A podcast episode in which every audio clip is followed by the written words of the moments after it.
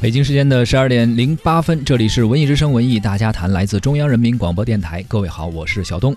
各位好，我是肖路。我以为你会把它说成这里是《非诚勿扰》，是这个音乐实在是太熟了啊！嗯呃，近几年来，应该说很多人已经把这样一个旋律和节奏，呃，作为了《非诚勿扰》这个节目的代名词。对，而经过了应该是六七年吧，《非诚勿扰》这个节目有一段时间走了点下坡路，所以他们也在寻求改变。嗯二零一七年的时候，婚恋感情类的节目又开始回暖了。呃，这类节目呢，呃，逐渐变得呃从呃大概六七年前的。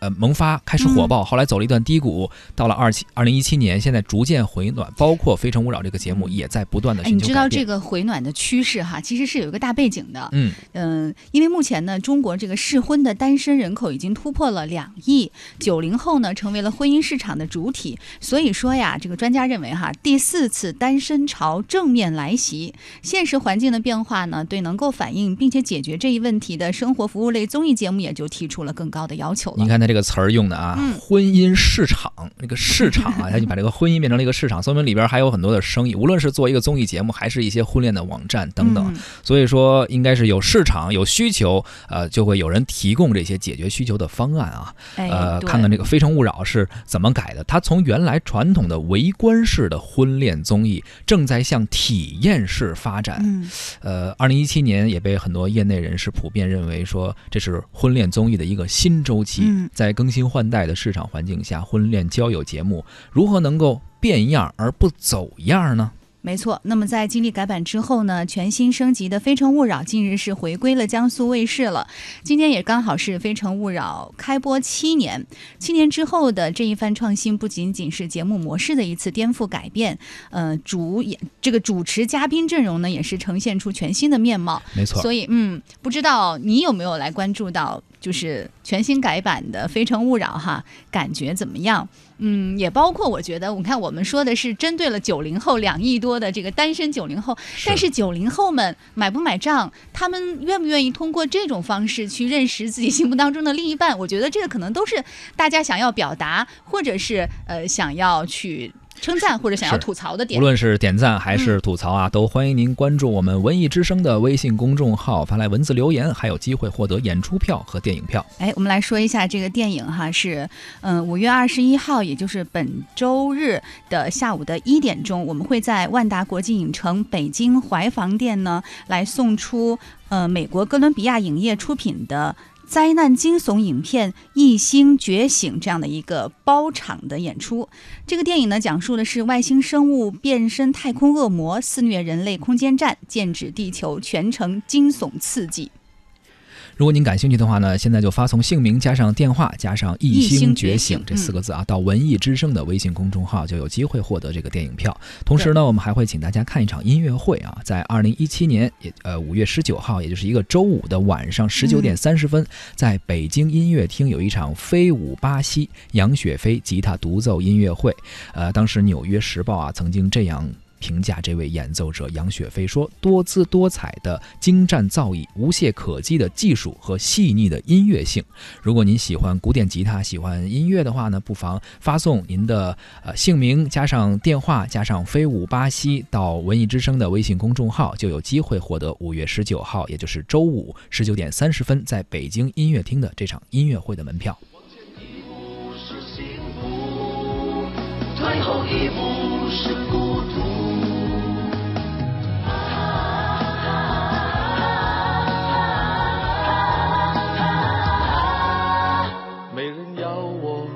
为什么？难道看不到我是块宝？前后左右你们给我听好，年轻都会老，真心最重要。你们烦我，烦到疯，正在努力，看不见吗？上上下下你们一起发表，金刚不坏之身也停不住。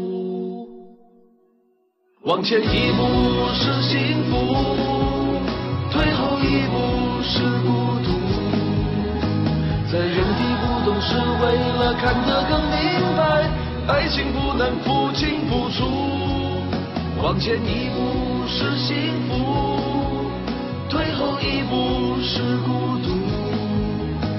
在纷纷扰扰之间，我明亮了双目，超能与我相爱的人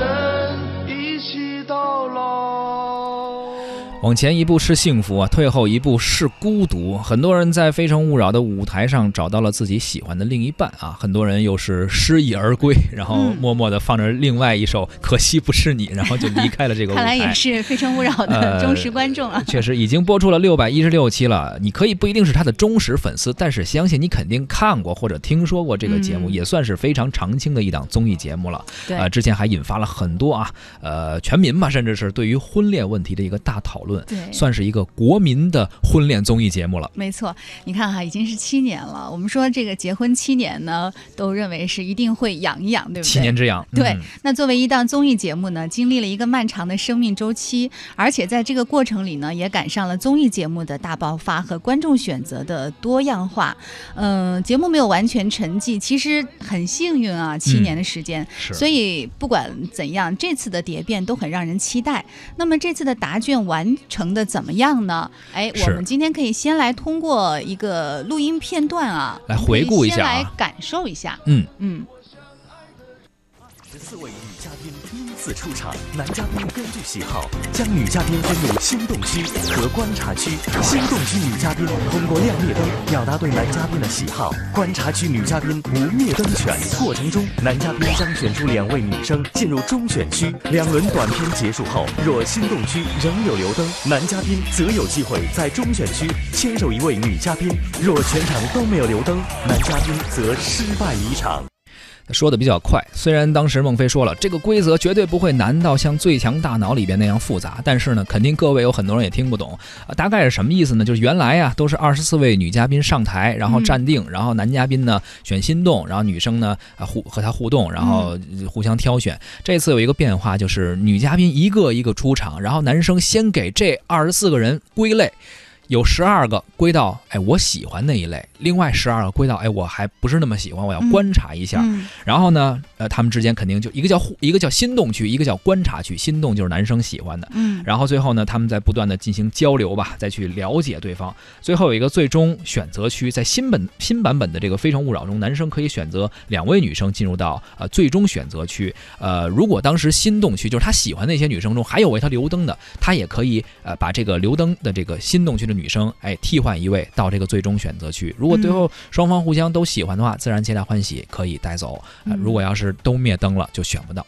反正就是规则上会比原来更加丰富了一些，好像开始还增加了一些男生的自主权，先给女生归个类啊。嗯，哎，我觉得其实你看一档节目做了这么久哈，的确是，首先是需要在形式上来做一些这个变化。嗯，你不管这个变化是是好还是不好，但是你变了以后，它至少会让一些对，它会有一种。这个耳目一新的感觉，但是可能对我来讲，我我认为哈，如果我要去看这个节目的话，我会比较去关注嘉宾的选择。嘉宾嘉宾其实还真是像你说的有一些变化，但是也有不变的。比如主持人肯定还是孟非，还是孟爷爷。呃，有位老朋友回来了，黄汉老师。黄汉是原来是一直作为嘉宾，后来又是各种变化吧。这次又回来了，而且还增加了一位江振宇。呃，他们两个人就是黄汉和江振宇作为这个点评嘉宾。呃。孟非还是主持人，嗯，这个算是也算是一些新变化吧。嗯，那个姜振宇好像据说还是微表情专家，是不是？对他也是在江苏卫视啊，包括一些网络的综艺节目吧，也是出。出任过不少次的嘉宾，包括之前，呃，我记得江苏卫视也是有一个，我忘了节目名字叫什么了，也是他，他和孟非是非常好的、非常熟的朋友，所以经常有孟非的时候呢，呃，姜振宇也会出现，包括四大名著，包括江苏卫视其他的一档节目，我记不清楚名字的，也会有姜振宇的身影。哎，那所以我们现在也来听一听《非诚勿扰》上两位老师的点评。我我觉得都不太合适，原因是你给我们个理由。十二号。我觉得已经说的很明确了吧？可能照着他说的，喜欢文质彬彬的，就是看他学识多的，对，嗯，动漫的知识可能比较多，但是显然不是他说的那个学识。啊，其实我平时我也看书的，动漫是吧？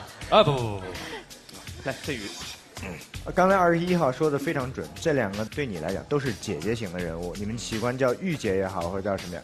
他们俩都其实特别硬，只不过一个是明着硬，一个是暗地里硬。许思雨那个风格呢，就是属于他灵魂相通。给你分析一下啊，就是要男朋友经得起蹂躏，怎么来都听话，都收拾得起。但是呃，十二号他的风格是讲得起道理。哎，刚才听到这个声音，就是一位新的点评嘉宾啊，姜振宇。刚刚有网友也提醒我们说，姜振宇曾经在呃。非常了非常了得里面，呃，担任过嘉宾，确实也是比较熟悉的一个声音了。呃，在《非诚勿扰》的节目现场呢，黄汉将爱情婚恋当中的传统道理以非常平实的话，呃，可以说给一些像他女儿那个年龄的一些年轻人，而姜振宇可能就更加能够从呃心理的层面呀，呃，这这一些方面吧。给男嘉宾、女嘉宾一些建议，或者能够说出一些洞察他们内心的事情啊。对，我觉得他这种就是姜振宇的这种强大的学术背景哈，再加上他像你刚才说的，也是一些情感节目的常客，他对于这个婚恋市场还有两性关系的判断，嗯，这也是给节目带来年轻的话语体系的一种尝试。没错啊，当然了，除了嘉宾以外，还有一个这个节目中必不可少的人物，那就是。一直以来，他的唯一的一个主持人孟非，他应该说，哎，也是在这个节目中从无到有，一直到今天的改变变革当中起着至关重要的作用。嗯，那我们也来听一下这个孟非哈自己来评价《非诚勿扰》。刚才你在讲到那个删前女友联系方式的时候，这边有几个小姑娘，好，我喜欢，我喜欢这样的。我想问一下，现场女嘉宾喜欢这种模式的有多少？举下手。他们都是中国好前任，嗯，好的，你很有市场，非常好。好，只要说到这个，无论是女生还是男生，只要表现出对前任的那种决绝，就特别招艺人喜欢。我只要一分手，他死在我跟前，脑浆迸裂，我都不眨眼。好人，这才是有情有义的好人，真是这样吗？我觉得可能。呃，感情经历比较少的人吧，他那个处理感情的问题的时候，他他不太好。简单化，我跟你想的是一样一样的。他他就是要么就是爱的死去活来，要么就是老死不相往来。你就谈过两段，是不是？啊，对对对。我倒是只是弱弱的建议大家，不要把和前任之间保持怎样关系。直接和某种。刚刚我们听到的是主持人孟非呃在现场的一段评论啊，其实他关于这个节目确实也有过自己的评价。就像我看到的报道，有人问说，呃，很多人说《非诚勿扰》这个节目有点假，会不会有很多嘉宾是演出来的？当时孟非就这么评价说，我们这个节目在不断的改变，如果真的是演的话，不可能维持这么长时间，而且他们都会跟这些嘉宾签订一些，就是女嘉宾啊，签订一些呃协议吧，说你要保证自己的真实性啊。当然了，说是这么。说从我个人角度来说呢，这是节目组一个免责的一个方式。至于是真的还是假的，只有他自己心里知道。呃，最后签回去是不是能够终成眷属啊？是不是真的自己合适那一半，也只有男女嘉宾自己心里清楚。嗯，呃，我们也请到了中国传媒大学的教授柴璐静，他也关注到了《非诚勿扰》，听听他是怎么说的。全新改版的《非诚勿扰》回归了，仅仅播了一期啊，所以我只能做个呃管窥之论吧。节目制作方声称，二零一七年这一轮婚恋综艺在节目呈现方式和嘉宾选择上抓住九零后消费人群，把九零后年轻受众的婚恋诉求作为突破口，使节目更具有时代特征。的确，我看着演播室的舞美设计和节目模式是变化最大的。一期节目还是有三位男嘉宾，二十四位女嘉宾。每上来一位男嘉宾，二十四位女嘉宾都要从后台走向大屏幕，跟 T 台走秀是一样一样的。在这个过程中，男嘉宾要决定把谁放到观察区，把谁放到心动区。这个也是弹幕吐槽的点之一。很多网友都觉得，这不就是选美吗？翻牌子啊！谁颜值高、身材好、走路姿态好看，谁就容易被男嘉宾放进心动区。相反的，那些女嘉宾就被放进观察区，相当于待定。我想节目组大概是考虑这十米多的 T 台就是女嘉宾展示自我、男女嘉宾进行隐性隐性互动的过程吧。但是走秀这种方式能让男嘉宾得到多少有效信息呢？男嘉宾在女孩子走秀过程当中是不出场的，在介绍他们的小片中也不露面。女嘉宾就在这个时候就得跟您男嘉宾进行交流，相互考察。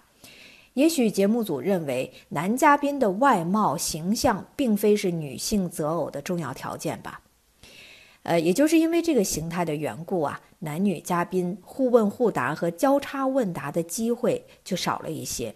我不由得会产生这样的感受：新版节目更注重外在的形式和秀女嘉宾的形象。呃，节目主持人孟非是一如既往的善于驾驭节目的节奏，善于观察男女嘉宾在表情、言语、行为上的细微变化，再加以描摹，制造呃笑点或者是深意。他能够抓住一些有价值的点，启发男女嘉宾思考。比如说，艺术是用来做什么的？不是用来赚钱的，是非功利的。艺术的归艺术，生存的归生存。年轻人还得有赚钱的本事。孟非他还会婉转诙谐地替有失偏颇的嘉宾观点打个圆场。比如说，有位女嘉宾说道：“钱能买来的东西太容易了。”孟非纠正道：“说钱能买来的东西是太容易，就是钱来的太不容易了。毕竟在这个时代，绝大多数年轻人还在为温饱努力工作着嘛。”节目的观察员黄汉和姜振宇构成非常震撼组合，不攻不过吧？他们所谓的专家视角和专业意见，并不比孟非的草根智慧更来的发人深思。节目组呢还声明，男女嘉宾录制节目的时候要签署一个合同，对提供的一切信息的真实性要承担法律责任。